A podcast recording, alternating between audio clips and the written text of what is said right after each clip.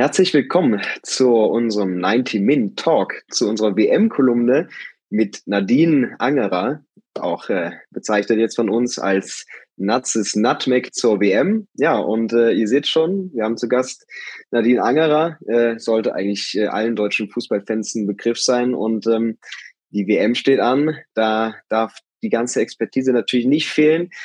Deswegen, ja, Mitte November, da würden wir eigentlich über Herbstmeisterschaften, Transfergerüchte oder schlichte Platzverhältnisse reden, aber es steht eben eine Fußball-Weltmeisterschaft an und es geht schon in wenigen Tagen los. Deswegen begrüße ich dich ganz herzlich, Nadine, und frage dich erstmal soweit alles gut und hast du schon realisiert, dass die WM wirklich in ein paar Tagen losgeht?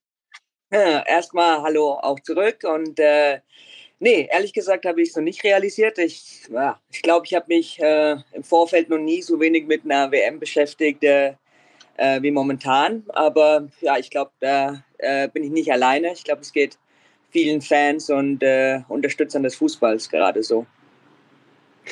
Ja, wir blicken natürlich vor allem auf äh, Deutschland, auf den deutschen Kader. Der wurde ja auch vor ein paar Tagen äh, nominiert. Ist ja für mich so auch ein bisschen überrumpelt. Der kommt alles auf einmal, aber Fangen wir mal da an. Die deutsche Mannschaft, was hältst du davon? Wie, wie ist sie aufgestellt? Ist das für dich ein ausgeglichenes Team? Äh, und äh, ja, was erwartest du einfach von der Mannschaft?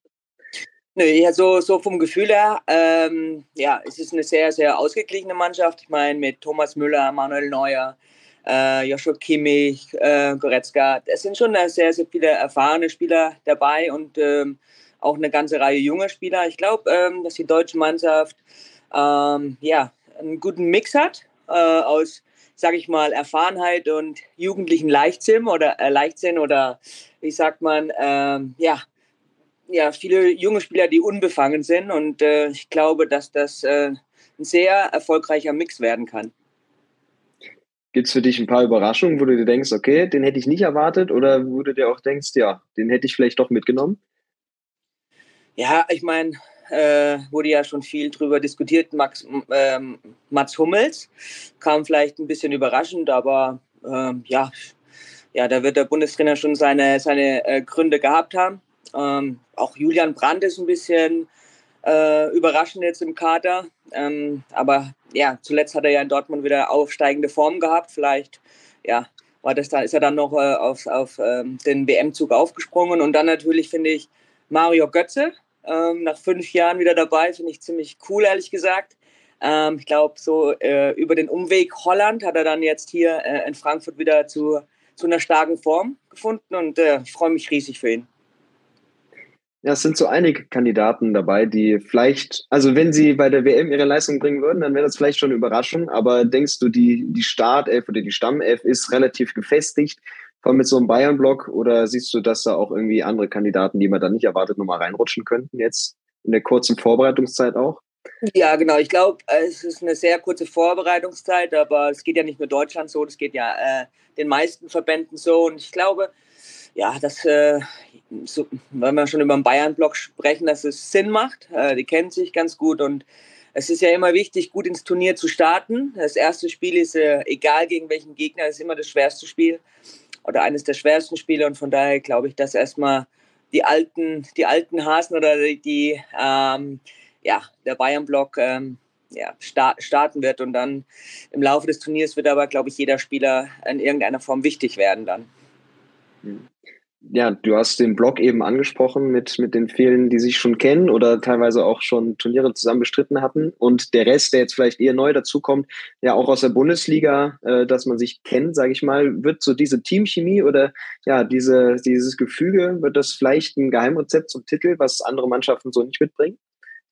Ja, ich glaube, dass generell äh, die ähm, Teamchemie am allerwichtigsten ist. Also ich glaube, ähm, da gibt es Mannschaften, die haben vielleicht äh, einen qualitativ besseren Kader, aber wenn es mit der Chemie nicht stimmt, kann der Kader so gut sein, wie er möchte. Und äh, ja, ich denke so, wenn man die, die Charaktere ein bisschen verfolgt, die, die in der deutschen äh, Mannschaft gerade dabei sind, ich glaube, das ist ein guter Mix. Und ähm, ja, die alle ihren persönlichen Egoismus dann äh, auch, wenn es notwendig ist, hinten anstellen können. Also von daher bin ich positiver Hoffnung, äh, dass die deutsche Mannschaft gut abschneiden wird. Blicken wir mal auf den Trainer. Für Hansi Flick ist es das erste Turnier, sag ich mal, auf äh, Länderebene, Nationalmannschaftsebene. Ähm, meinst du, der hat wirklich das Zeug dazu, auch die Mannschaft möglicherweise zu äh, ganz weit oder zum Titel zu bringen? Und ist das Turnier vielleicht genau die Bühne, wo er sich jetzt richtig beweisen kann als Nationaltrainer? Ja, das glaube ich schon. Also der war ja nicht äh, ähm, ohne Grund so erfolgreich beim FC Bayern München. Also ich meine, der hat den größten deutschen Club ähm, finde ich, äh, sehr, sehr gut geleitet in einer absoluten Ruhe und er hat äh, die Mannschaft hinter sich gebracht. Also ich glaube, dass er nicht nur fachlich, sondern auch menschlich sehr viele Qualitäten mitbringt, auch so eine, so eine Mannschaft hinter sich zu bringen. Das hat er schon bewiesen und ich glaube, dass Hansi Flick genau der richtige Trainer ist äh, für, für die Mannschaft. Und für ihn ist natürlich jetzt äh, auch auf, auf internationaler Ebene sich zu beweisen eine super Chance und äh, ich glaube auch, die richtige Mannschaft dazu. Du bist Torhüterin gewesen, natürlich sehr erfolgreich. Deswegen jetzt an dich die spezielle Frage: Wie siehst du denn die Torhüterposition in der Mannschaft? Also ist der Manuel Neuer in seiner immer noch bestechenden Form für dich gesetzt oder haben die anderen Kandidaten jetzt einfach so viel gezeigt, dass sie es auch mindestens verdient hätten oder vielleicht ihm sogar die, das Tor streitig machen können? Ja, das ist halt äh, das Pech des Torwarts. Es kann halt immer nur einer spielen, aber ich meine, es ist kein Geheimnis, dass äh, Deutschland äh, bei den Frauen wie bei den Männern äh, immer, immer sehr gut besetzt war auf der Torhüterposition. Und so ist es auch dieses Jahr wieder. Ich glaube, mit Manuel Neuer, äh, Marc Ter Stegen und äh, Kevin Trapp sind wir, ich meine, die äh, äh, würden alle in jeder Nationalmannschaft, glaube ich, starten. Und von daher haben wir da keine, keine, keine Probleme und hatten wir auch noch nie. Ähm, Manuel Neuer ist, wird ganz klar die Nummer eins sein, aber ja, also jeder, jeder äh, von den drei könnte spielen und äh, könnten wir uns trotzdem zu, äh, ganz beruhigt in den Sessel legen und äh, allen drei vertrauen. Das ist ja schon mal eine gute Ansage. Dann gucken wir mal doch so ein bisschen auf die Gruppe, was da auf die deutsche Mannschaft zukommt. Wir haben mit Costa Rica, Japan und Spanien eigentlich sehr unterschiedliche, aber auch vor allem interessante Teams. Was denkst du, wie schätzt du die Gruppe ein? Gehört das jetzt zu den schweren äh, Paarungen oder ja, hat Deutschland da definitiv die Chance, ohne Probleme weiterzukommen? Naja, wenn man erstmal Spanien liegt, äh, liest, kriegt man schon mal ein bisschen Schnappatmung. Ne? Aber ähm, ja, ich glaube, dass wir auf jeden Fall weiterkommen werden. Ich glaube, es ist entscheidend, wie wir ins Turnier reinkommen. Gegen Japan, hatte ich ja am Anfang schon gesagt, ist egal welcher Gegner, ist immer schwer, so ein, so ein erstes Spiel im Turnier. Ähm, die Japaner sind halt sehr organisiert. Ähm, ja, aber nichtsdestotrotz haben wir auf jeden Fall die Qualität, das erste Spiel gleich zu gewinnen. Und wenn man einen guten Start ins Turnier hat, schon mal drei Punkte auf dem Konto hat, dann kann man natürlich gestärkt äh, dann auch gegen Spanien ran. Und äh, ja, ich glaube auf jeden Fall, dass wir weiterkommen und hoffe nicht, dass es irgendwie dann zu einem äh, Endspiel schon in der Gruppe gegen Costa Rica dann äh, zum Gruppenabschluss kommt. Ja, du kennst es ja selbst noch als aktive Spielerin und wir haben es ja auch alle erlebt. 2018, wenn eben mal das erste Spiel schief laufen sollte, man wünscht jetzt sich die Mannschaft nicht, aber man könnte sich das schon vorstellen. Äh, schwieriger, schwer einzuschätzender Gegner. Was meinst du, was müsste passieren in der Mannschaft, wenn das jetzt noch nicht mit drei Punkten da endet? Oder ist es dann überhaupt noch so sagen kann, kann man da überhaupt noch sagen, ja, das gibt jetzt noch die Kehrtwende, die es vielleicht braucht? Alles doch hypothetisch, ich weiß, aber darüber muss man sich ja Gedanken machen. Ja, ich glaube, ich glaub, äh, wichtig ist, dass die Mannschaft, äh, also erstmal gehe ich davon aus, dass wir gewinnen äh, und dann, ähm, ja, sollten wir aber überraschenderweise nicht gewinnen, dann ist natürlich wichtig, dass äh, die Mannschaft dann nicht auseinanderfällt schon nach dem ersten Spiel, weil es ja immer noch alles möglich. Ähm, ja, und dass, äh, ja, dass die Bank ruhig bleibt, weil ähm, und nicht dann direkt Ansprüche äh, erhebt, dass dass man hätte spielen sollen, weil dadurch kommt sehr, sehr viel Unruhe in eine Mannschaft, sondern dass die, äh, ja, die vermeintlichen Bankspieler sozusagen die erste Elf weiterhin unterstützt und dass man äh, ja, zusammen, zusammen äh, bleibt und dass man sich gegenseitig unterstützt. Und ich glaube, das ist wichtig. Heute Abend, also am Mittwoch, äh, heute steht noch ein Testspiel beim oder im Oman an. Ähm, was denkst du, was bedeutet diese Partie für die deutsche Mannschaft? Ist es nur wirklich so ein Warmlaufen für die WM oder kann Flick da schon solche Sachen testen, die dann auch wirklich in der Gruppenphase schon wichtig werden?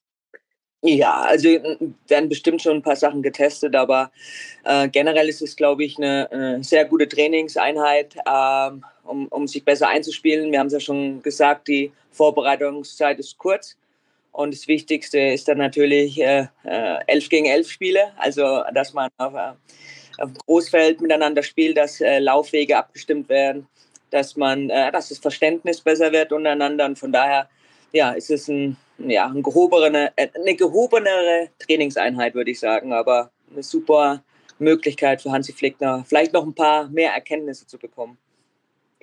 Ich denke auch vor allem so die Bedingungen äh, im Nahen Osten einfach mal zu spielen, das wird ähm, wichtig, ja. Und äh, das ist natürlich das große Überthema, ähm, eine WM in Katar. Was meinst du, passiert gerade so in den Köpfen der Spieler? Wie kann die sich da so drauf vorbereiten? Oder ist es jetzt eigentlich wirklich wichtig, auch wenn eben die Bedeutung so groß ist, das erstmal alles auszublenden und sich rein auf das Sportliche zu konzentrieren?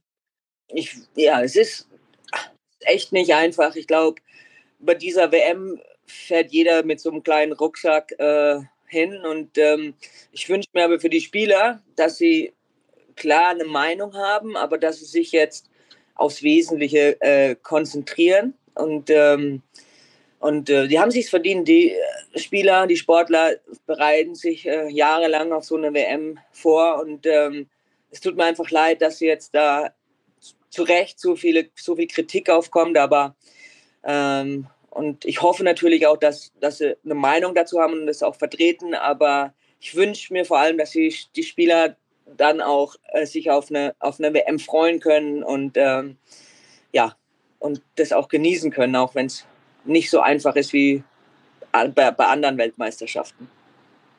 Du kennst es ja auch eben Teil einer Mannschaft zu sein und da möchte natürlich niemand wirklich jetzt rausstechen als der, der da Unruhe reinbringt. Deswegen würdest du eher sagen, dass die Verantwortung oder so die, die Kraft oder was in der Macht steht der Spieler schon klein ist und äh, man das eben gar nicht von denen fordern sollte, dass sie sich jetzt positionieren in dem Sinne oder ja, eben andersweitig sogar handeln?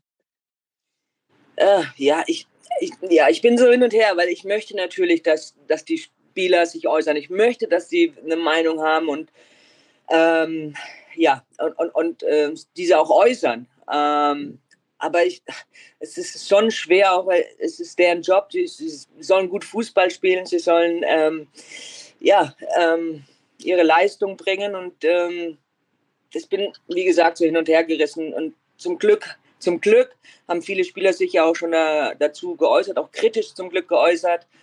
Und ähm, aber ich glaube, das ist jetzt auch viel in der Macht der Funktionäre, sich jetzt auch mal kritisch zu äußern und ähm, oder noch kritischer zu äußern und ja. Punkt. Wie, ja, ist äh, eine gute Aussage. Wir sitzen jetzt weiter weg in Deutschland und werden die WM auch äh, ja, nicht äh, vor Ort äh, begleiten, was vielen Fans oder der Großteil der Fans so gehen wird. Was meinst du, wie, wie blicken die, äh, die, die Mehrheit auf das Turnier und ja, was macht das jetzt auch mit dir so als ehemalige Spielerin, die weiß, wie das im Normalfall abläuft? Ähm, was, was ist so dein, dein Gedankengang dazu eben, wie man das von außen betrachten sollte oder begleiten kann die nächsten Wochen über? Ja, das ist eine, auch eine schwierige Frage. Es ist, das ist eine WM, jeder will irgendwie eine WM verfolgen, aber ich bin froh, dass ich äh, nicht nach, nach Katar äh, fahre. Ähm, ich würde, äh, ich persönlich würde keinen Fuß äh, in dieses Land setzen. Ich kann auch jeden Fan verstehen, der dieses Jahr nicht nach Katar fährt. Ich kann das echt voll und ganz nachvollziehen.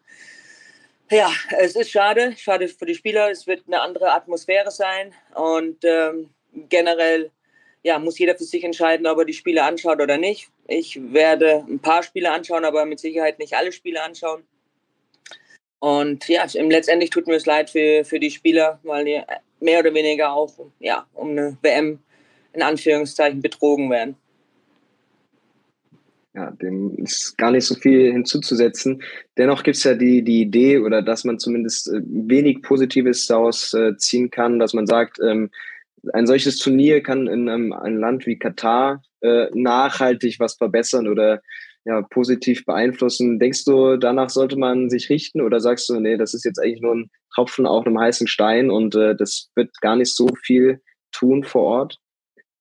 Nee, es geht ganz einfach, es geht um Geld. Und es geht hier nicht, und es ist, finde ich, ähm, vorgeschoben, äh, dass man nachhaltig was verändern möchte. Aber wenn man nachhaltig was verändern in dem Land, muss das Land erstmal offen sein, Veränderungen zuzulassen. Und ich habe nicht den Eindruck, ähm, ich spreche jetzt nicht über jeden einzelnen Menschen in Katar. Es gibt natürlich bestimmt noch Menschen, die offen sind, aber generell ist mein Eindruck, dass das Land gar nicht offen ist für Veränderungen. Also ja, es wäre natürlich schön, aber ich habe da kaum Hoffnung, weil ja, ja, das sind sozusagen die, ja, die Einstellungen sind Stein gemeißelt und ich glaube, das ist einfach nur vorgeschobenes Argument, um dann doch irgendwas schön zu reden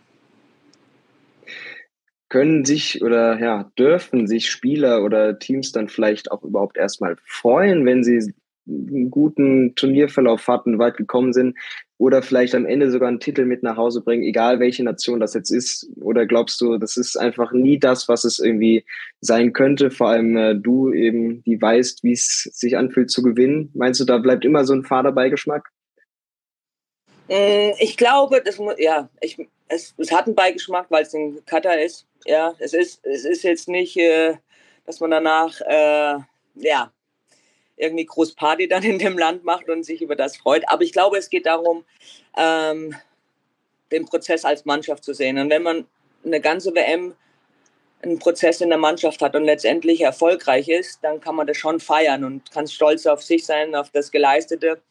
Und ich glaube, das muss man ähm, ja, differenziert sehen. Es wäre natürlich schöner, in einem Land, das nicht so vorbelastet ist, in einem Land mit einer Fußballkultur. Ähm, aber wenn man das mal versucht abzuschütteln und nur auf die eigene Leistung, der Teamleistung, ähm, ja, sich zu fokussieren, dann sollte auf jeden Fall jeder Sportler feiern dann. Aber Was, ja. ja. Ähm, ja, im Großen und Ganzen muss man aber schon sagen, dass einfach auch da viel von der FIFA äh, ausgeht und auch dahinter steckt, was eben ja das Ganze erst ermöglicht hat, sage ich jetzt mal so. Was meinst du, kann das, hat das Zukunft dieses System mit der FIFA, die Verlosungen oder sollten nicht auch mal die Verbände sich selbst so irgendwie mal melden, nee, so geht das eigentlich gar nicht weiter, auch wenn es viel ums Geld geht und das wissen die Verbände auch, die sind davon abhängig, aber äh, braucht es da nicht mal Stimmen, die wirklich aus dem Fußball kommen, äh, die ja. sich da irgendwie mal melden? Ja klar, würde ich mir wünschen. Also ich mir, wir alle wissen, wir alle wissen, was abgeht. Ne? Dass, dass, äh, dass es ums Geld geht, dass es hier nicht um Fußballkultur geht, dass es um den Sport schon lange nicht mehr geht, das wissen wir alle. Und natürlich würde ich mir wünschen, dass die Verbände aufstehen und da, äh, auch wenn sie abhängig von der FIFA in vielen Bereichen sind, ähm, trotzdem aufstehen und dann den Mut haben, äh, sich dagegen auch mal zu wehren. Also ähm, ich, ja, FIFA macht natürlich auch viele tolle Dinge, aber ich kann einfach ganz, ganz viele Entscheidungen der FIFA nicht mal ansatzweise nach, nachvollziehen. Und ich glaube, es geht ganz vielen Menschen so, dass es schwer zu verstehen ist, das Warum. Ja. Ja, das äh, Turnier bedeutet natürlich auch eine große Pause im äh, Vereins- oder ja, Ligenfußball. Ähm, eben auch da für die, die vor Ort sind, ein höheres Risiko, sich zu verletzen. Was meinst du, was passiert jetzt so in der Bundesliga währenddessen? Oder ist das eine Saison, wie wir sie auch nie hatten, was auch alle Ligen betrifft, wie die Situation da jetzt einfach gemeistert wird? Manche haben auch gar nicht so lange Pause wie die Bundesliga. Ja, ja, ist natürlich auch für, für alle Beteiligten in den Vereinen äh, jetzt neue Situation. Wie, äh, wie geht man mit den Spielern, die von der WM kommen, zurück? Wann gibt man den Spielern Regenerationszeit? Wie baut man sie wieder in die Mannschaft ein? Ähm, ja, das ist, man hat da viele Routinen, wenn es nach einem normalen Plan läuft. Jetzt ist die Routine irgendwie unterbrochen und jetzt muss man sich da irgendwie neu aufstellen und neue Lösungen finden. Also ja, ist nicht nur für die Spieler irgendwie ähm, eine neue Situation, sondern auch für die ganzen ja, ja, äh, Team, Team äh, sagt man, Physios und, und alle, die dafür verantwortlich sind, da neue Strategien zu entwickeln oder neue Methoden auch. Mhm. Ähm, Nochmal ein Blick vielleicht darauf, wie das Ganze journalistisch aufgearbeitet wird. Ähm, auch hier ist eigentlich viel Verantwortung dahinter, ähm, kritisch über das Turnier zu informieren, aber muss da vielleicht auch gesagt werden, okay, wir blicken jetzt mal eher nur auf die sportliche Seite, dass es auch abgebildet wird, wie vielleicht bei anderen Weltmeisterschaften, oder ist es dieses Jahr gar nicht möglich? Ne, ich finde, ich finde es erstmal sehr, sehr gut, dass auch im Vorfeld sehr viel kritische Berichte über, über Katar ähm, äh, publiziert wurden, äh, obwohl, äh, sowohl in der Zeitung, aber auch im Fernsehen. Ähm, Social Media, das muss auch sein. Man kann das nicht unter den Teppich kehren und ähm, das ist sehr, sehr wichtig. Aber letztendlich auch, äh, ich denke da halt immer an die Sportler. Es kann halt nicht nur um die Missstände gehen, sondern es sollte natürlich auch um die Leistungen und um, um, um den Sportler gehen. Also ich finde, man muss, man muss unbedingt äh, kritisch äh, ähm, Bericht erstatten, ohne die Leistung des, Sportlers, des Sportlers irgendwie zu vergessen. Gut, ja, dann blicken wir jetzt damit wirklich nochmal auf das rein Sportliche und äh, meine Frage natürlich, du hast gemeint, das erste Gruppenspiel wird gewonnen. Ähm, was wäre deine Wunschformation für das Spiel, für das erste Spiel? Oder hast du generell andere Vorstellungen von, äh, von den Systemen, von der Aufstellung, als das vielleicht noch ein Flick hätte? Es ist Hansi Flick. Hansi Flick hat immer recht. Ja, also ich bin davon ganz mit Hansi Flick. ja. Gut. Ja. Und äh, dann, ja? Nee, nee, nee, ich wollte gar nichts mehr dazu. Und dann natürlich die Frage, was denkst du wirklich mit der Mannschaft, wie weit kann es gehen, aus dem realistischen Blickwinkel und dann vielleicht auch so ein bisschen aus Fansicht, wie man es ihnen wünschen würde? Ja, also es ist schwer jetzt irgendwie jetzt zu sagen. Natürlich würde ich mir wünschen, äh, dass Deutschland Weltmeister wird. Das wäre natürlich fantastisch.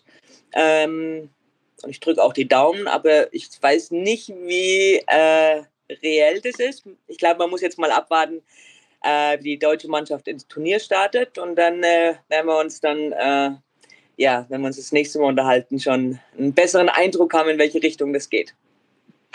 Wer ist für dich insgesamt der Top-Favorit dieses Jahr auf dem Titel?